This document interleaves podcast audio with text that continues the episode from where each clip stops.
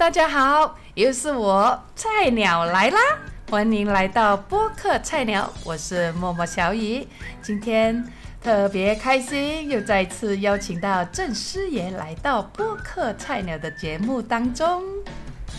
Hello，大家好，今天啊又再一次呢来到我们这个默默小雨的呃间里头，跟大家见面真的是太开心了。那今天我跟默默小雨会聊些什么呢？啊，我们今天要聊我们马来西亚的一些特色跟我们的语言。对对对对对对对。那我们如果大家经常来到我们马来西亚的，或者是曾经听过马来西亚的话呢，都应该了解说我们马来西亚里头啊，其实是啊。各大种族，最主要是三大种族结合成了一个国家，当然还有加上一些少数民族啊。那我们今天会聊到什么？我们呢会聊马来西亚的普通话。对，那当我们提到说马来西亚的普通话的时候呢，嗯，听起来啊，这个肯定跟我们在中国大陆说的些普通话呢，感觉好像有些不一样。但很多国内的朋友听到我们讲普通话的时候，都觉得说，哇，你们的普通话都说得很好啊。那其实都蛮惊讶，那为什么会是这样子的呢？啊，其实我们在这里的华人哦，是从小也是有受过啊中文教育的。然后，其实我们的普通话有什么特色呢？我们其实我跟郑师爷两个讲的已经有修饰过了。其实我们也我们的普通话就像蛋炒饭一样。什么是蛋炒饭呢？那郑师爷来说说吧。啊，为什么叫做蛋炒饭呢？其实就是我们讲的混合起来的啊。那饭是饭，加在蛋再炒上去这个功夫之后呢，它变成另一道这个食物，美味的食物哦。那很多人，我记得曾经有个人跟我讲过，要考验一个厨师他的功夫厉不厉害呢，就是炒一碟蛋炒饭，因为蛋炒饭就是越简单，它呈现出来那个它的那个我们讲的。它的水准啊，厨师的水准呢，其实越讲究的啊。那这就是为什么我们讲的我们的普通话呢，就好比如蛋炒饭，我们结合了第一，我们马来西亚有马来人、印度人，还有其他少数民族，包当然也包括我们华人有很多不同的籍贯。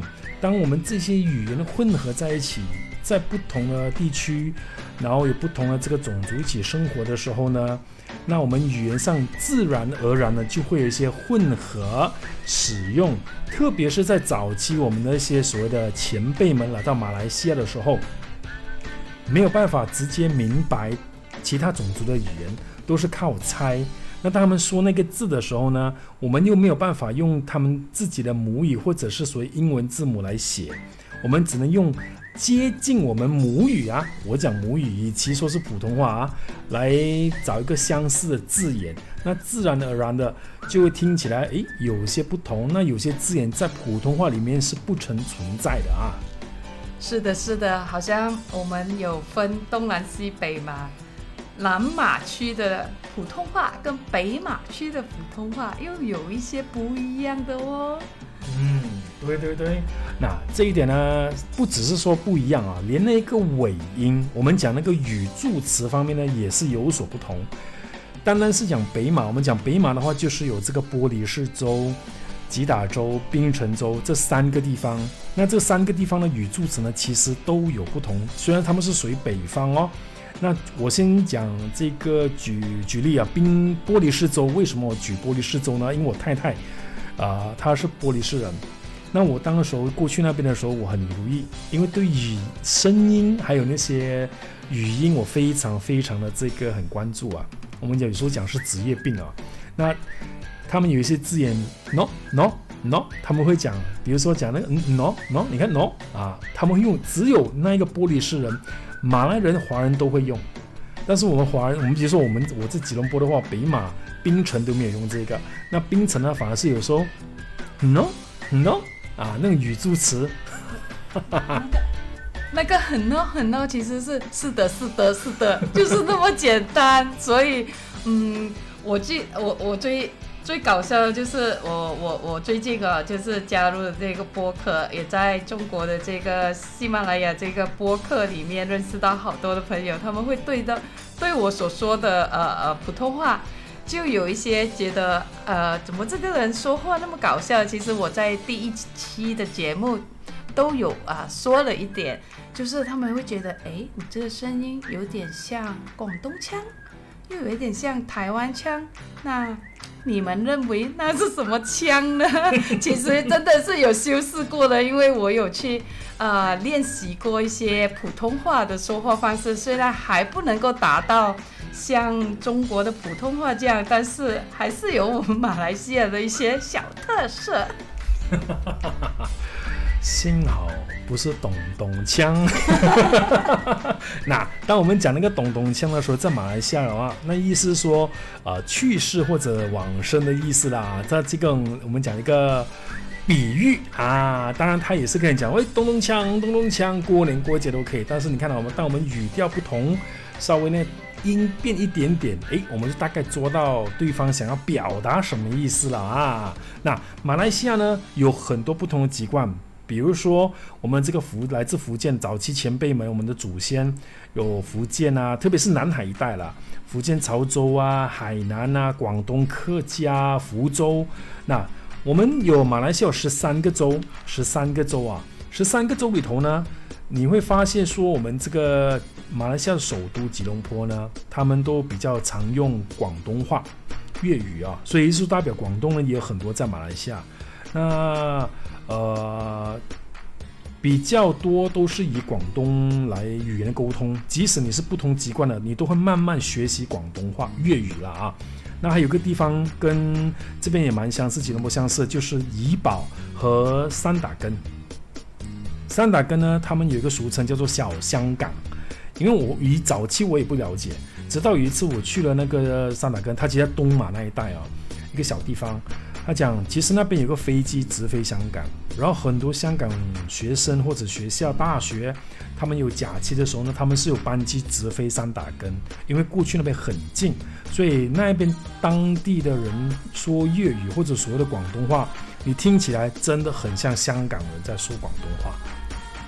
啊，像我以前哦，我其实是一个福建人，就我祖先是福建的，我们是第三代在马来西亚，我本身也是呃在马来西亚出生的，所以呃当时来到吉隆坡的时候，我真的连广东话都不会听也不会说的，写起来还真的很搞笑，然后好多香港人就觉得哈，怎么广东话，就觉得。普通呀，普通话也说的不是很好，广东话也说的不是很准，到底我这个人在说什么话呀？那我据我所知道，呃，默默小雨因为这样情况底下也会找到一个香港的男朋友啊，那个时候对不对？啊，其实那个重点说的准不准？呃，好不好没关系，哈哈哈它不会影响到你说跟他人沟通，因为语言的存在是让我们能够达到沟通的效果啊。我觉得说这个点大家可能一定要弄明白。那当然有些人讲说，透过语言所传达这个所谓的民族团结是有它的功效，但是有时候我们更要了解当初最基本的。人与人之间沟通是要传达一个讯息，让彼此了解，说你有什么想法，我有什么想法，这个是更关键、更重要的地方。那说到刚才我们讲了嘛，呃，有不同籍贯，其实有样东西啊，你要大家可能或许没有留意到的地方。说到我们这个籍贯的时候呢，当初来到我们这个马来西亚，是最后一帮的这个籍贯呢，是海南人。海南人是最后一批。呃，从中国大陆早期的时候呢，来到马来西亚，就是定居、工作、生活，甚至谋生的籍贯啊，一群民族了。我们这样讲啊，我们华人民族里面，但是不同籍贯嘛，对不对？那也因为这样子的时候呢，其实当我们提到海南人的时候，有一样东西我们一定知道的，海南鸡饭。虽然大家可能觉得说，诶，好像很出名，都是新加坡海南鸡饭，对不对？但是你要知道说，海南鸡饭呢，是由海南人他们就是带过来，呃，这是第一点。第二点的话呢，我不晓得在国内有没有常常吃过，或者你们习不习惯半生熟蛋？半生熟蛋哦，我们讲这一道这个这的这个怎么讲啊？呃，半生熟蛋其实是海南人他们这个意外的情况底下。发明的不是讲发明啊，应该是讲说烹煮出来的。哪一个故事的哦？这是个故事哦。故事怎么说呢？啊，在很久以前，在英殖民地时代，那当时候在马来西亚有很多英国人啊，其他国际的人嘛。那华人当时候在来到马来西亚的时候呢，我们都是呃当工人啊、家佣啊、厨师啊。那我们知道说海南人他们很厉害，主在马来西亚很多海南人都是开餐馆的。潮州人以前是捕鱼，所以他们都住在沿海一带。那海南人呢，当时候呃那个英国人。他们讲说准备那个食物，早餐鸡蛋什么东西。那那一次哦，那一次呢，他不小心就把那个鸡蛋原本是要煮熟，结果煮不熟，一敲开的时候，哎，半生熟啊，怎么办？他要是整一熟的蛋哦，那为了不要浪费，而且时间很赶，主人嘛，他要出去工作了，于是呢，他就想办法当机当机立断的时候呢，就想办法哎，加点酱油。再加点胡椒粉，搅拌搅拌搅拌，然后就跟那个配那个面包，就是递上去给他的英国主人，就是吃。结果英国主人一吃的时候，哇天呐，原来这么好吃！也就因为这样子，才会有半生熟蛋配这个面包这一道美食。我不晓得说默默小雨有没有听过这个来历呢？哎，我倒是第一次听啊，吃了那么久，真的是第一次知道哦，才知道原来。呃，我们的五分熟的所谓的半神手蛋是这样的来历的。对。哦。太 太惭愧了，身为一个马来西亚人，现在才懂它的来历。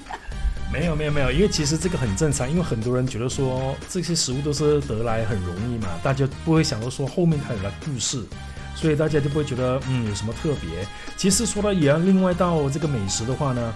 呃，这个潮州人在某些地方比较有啊，我觉得不是每一个州都容易找得到。它是算是潮州人的一个食物，龟爪吧。南马应该也有，南马应该是在巴堵还是麻坡那一带，应该是可以找得到。啊，那个龟爪，它基本上是用猪的很多不同的这个部位，然后再加果条，就是煮成好像卤汁这样子一哦一碗面。但是那有一次呢，我就看这个食物介绍的时候，我才晓得说这一道龟掌，你懂已经多少多少年历史了吗？哦，这个我真的是不懂哎！我现在我发现到，自从我来到吉隆坡之后，我好像找不到这个食物。当时候我很小的时候，在我们的家乡，真的是还有这样子的一个食物，不过现在也很难找得到了。对，但是北马还找得到，而且在泰国肯定找到。那这一道这一道果，我们叫做果汁啊，普通话讲是果汁，果条的果，然后这个果汁的那个呃三点水这个石嘛，对不对？啊，那个呢，其实有上千年的历史了。也就是说，这一道鬼掌果汁是已经流传了千多年的美食。哇，有这样久了！这个硅胶其实哦，它是像果条，它的口感像果条，但是它是四方形的。嗯。但是现在找很难找得到这个四方形，我还蛮怀念当时候在我们家乡的那一档。现在因为呃上一代也不在了嘛，他们的下一代不就不愿意做，所以至今很难找得到的。我还蛮怀念这个小时候的这一种味道呢。对对对，那当我们提到说这个不同籍贯有自己不同特色的食物的时候呢，在我们马来西亚，特别是过年过节啊，我们都会有因为不同的这个节庆，甚至可能即使一样的节庆，但是我们可能准备的食物呢得有所不同。就好像比如我们讲农历新年嘛，那可能国内的朋友呢，大家就可能都呃回家乡。但是我们马来西亚的话呢，我们即使不同籍贯的朋友，在不同的年初几庆祝仪式呢，都有稍写不同啊。比如说，我们年初一，我们讲说年除夕夜嘛，对不对？就是全家团圆饭。是，但是福建人的话呢，年初八，哇天哪，他那个是就好比如他们年初一，因为他们有很多这个鞭炮，是肯定比年初一放的更猛更凶啊。是是是是是，好像我住的我的家乡住的那个村哦，都是福建人比较多。然后啊，我最记得的是每个年初八到了十一点多开始了，他就会放鞭炮拜拜的，一直到凌晨一点钟都不停的，你没办法睡觉。不过还蛮热闹的。嗯，给我的话呢，我就会选择在比较高的地方，特别是说呢，这个比较危险一点啊。但是马来西亚呢，小地方就好像会，好像似乎都常做，就是稍微去那种所谓高架公路，然后停在高架公路旁，因为到时候呢，会很多人都全部选择停在旁边，那个是基本上是违规的啊。不过这里会看到一个马来西亚特色的场景啦，为什么呢？大家站在高架公路上的时候，你就看到各个地方放烟花，很漂亮，一道非常美丽的风景线。不过这几年反而还少了很多，因为还是有限制的。嗯，呃，限制是有啦，但是这个习俗方面，我是觉得说大家都还是会保持传承下去。那也就是说，我们讲这个福建人，他们年初八大过年呐，应该讲说是大过年初一啊，所以你会看到我们就很期待的，每一次年初八是另外一个农历新年头，另外一个节庆，另外庆祝。那还有一个就是元宵节，你懂？元宵节国内跟马来西亚是完全又不一样的庆祝方式哦，你晓不晓得？这个我真的没去留意，所以我这一个人我不懂在活在这里是干嘛的。那那那，我们据我所了解，元宵节的话就是什么猜灯谜嘛，对不对？那我们马来西亚呢，其实就是会有这个捞抛竿跟捞竿的活动，国内是没有的哦。这一个仪式，这个活动哦，简单而言，马来西亚新马一带是会有，那新加坡我想。有办的这个地方我就不晓得，但是马来西亚有好几个地方都会办这个所谓抛竿跟捞竿活动。然后但是我相信默默小雨你应该知道捞竿抛竿是什么用途吗？那或许你可以大概，你不确定的话呢？哎，我有听过这个捞竿跟抛竿，但是我真正也不知道它什么意思。听说好像是如果你是单身的话，你去抛竿是找你的呃另一半的意思吗？对了，没错没错。那 OK，各位，其实我们这个元宵节呢，它猜灯谜是其中一个我们讲的传统习俗，还有就是可能吃一些食物啊，是放烟花。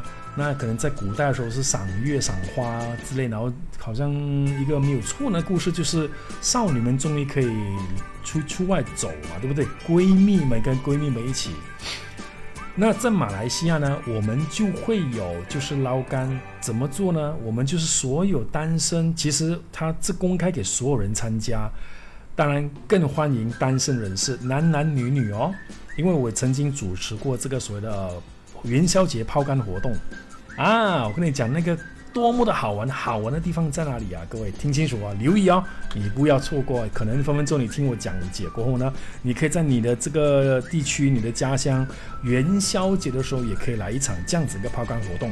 那第一，我们是会时间到的时候呢，我们现场会有很多这个摊子，呃，卖这个柑。我们讲那个农历橘子，橘子你们叫橘子嘛，我们也是有一是叫柑嘛，对不对？那这个呢？你买的时候呢，你把这个你的名字跟电话号码写在了杆上面。女生哦，哦，是女生哦。啊，当然现在呢，不只是电话号码，你可以写你的微信号啊，什么都行嘛，对不对？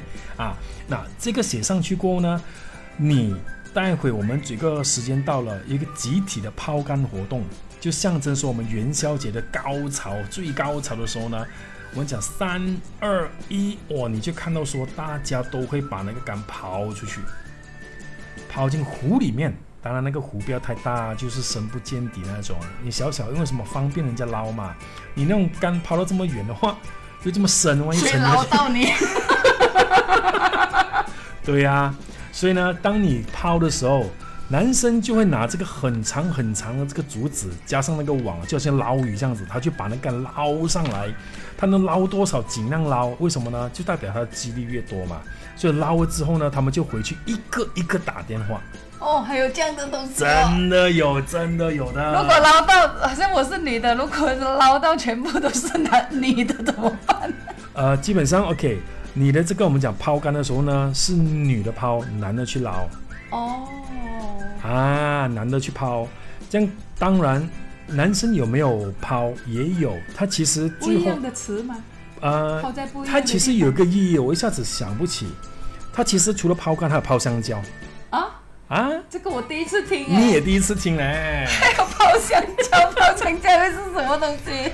咦，这个我一时想不起那一个，他有一个好像我们讲的，没有关系，我们保留下次才告诉你。对对对，那这个呢，总之是一个抛跟个抛香蕉呢，都是找另一半，一个是男的抛香蕉，自然是我们讲的女的抛都可以，男的抛香蕉，女的去捞香蕉。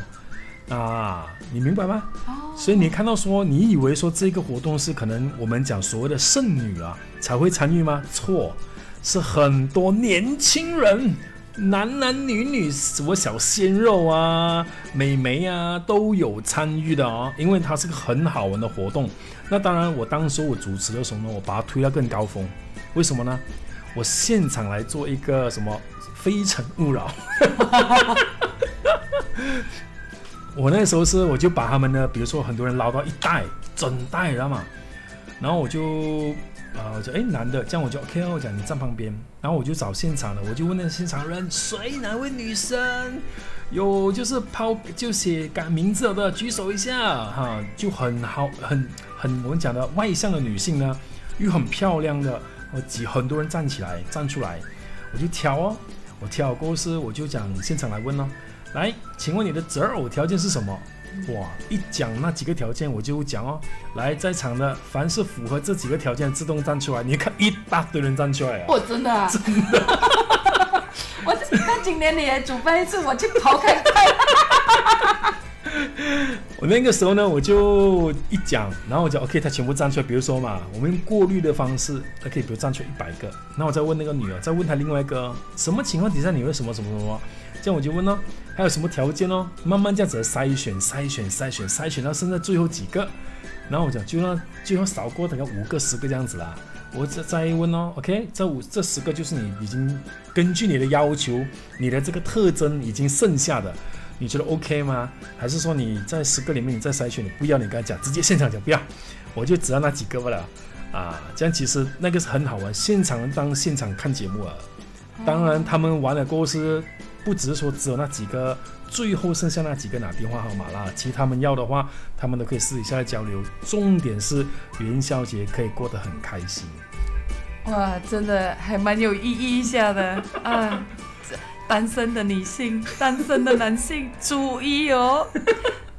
年呃年宵节要不要过来马来西亚来玩这个活动啊？欢迎你们！对对对，其实有几个地方都会举办的。当然，这个我们可能会留意到说那个疫情关系嘛，但是我觉得说只要大家保持一定的这个距离，很多活动还是可以进行的，安全性的进行。那我还记得那个时候呢，某一年我一个男性朋友，他真的因为他工作完了公司，他问我讲说，哎，哪里有办那个抛竿活动啊？我真的要过来。我讲你当真的吗？真的。然后他真的来，因为那个什么，他那一年他决定他要结婚了。但是他还一个女朋友都没有，嗯，就他来的时候是那天啊，只要谁抛剩下的我都拿。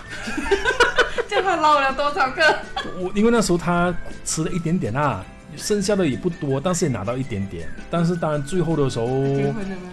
他最后结婚，真的结婚。当然，他的真的假的他的老婆，他老婆不是在那边捞到的，哦，他女朋友的缘分，我讲他的缘分不是在那边捞到的，只不过是我可以透过那一场就了解到说他真的是很迫切的需要，他想要说为我的这个单身生活画上句号了。哦，如果你也想为你的单身生活画上句号，你也去参与看看吧。OK 啊，我是觉得 OK 啊。所以大家如果是没有曾听说过我们马来西亚一些习俗，甚至可能一些农历新年大家的庆祝方式有些不一样的话呢，希望说大家透过我们这个默默小雨啊，这一次我们这个播客间里头也了解到我们马来西亚的一些呃习俗、民族特色。那我相信说我们还有很多很多跟大家让讲解、分享、聊聊。马来西亚到底有什么不一样的地方？你可能觉得说，诶，马来西亚有人说普通话，那跟可能国内都 OK 啊，但是我觉得没关系。那个我们等下一期、下一期的这个我们的播客的时候呢，再跟大家继续的深入分享跟讲解不一样的内容啊。对对对，我们讲着讲着，讲到习俗，还没有讲到我们的蛋炒饭普通话，敬请期待下一期的蛋炒饭普普通话，我们是怎么样来交流的啊？让大家大开眼界。好了，今天我们的节目就到此结束，希望大家可以更了解我们马来西亚的一些风俗习惯。那期待你们的收听，谢谢大家。好，谢谢大家。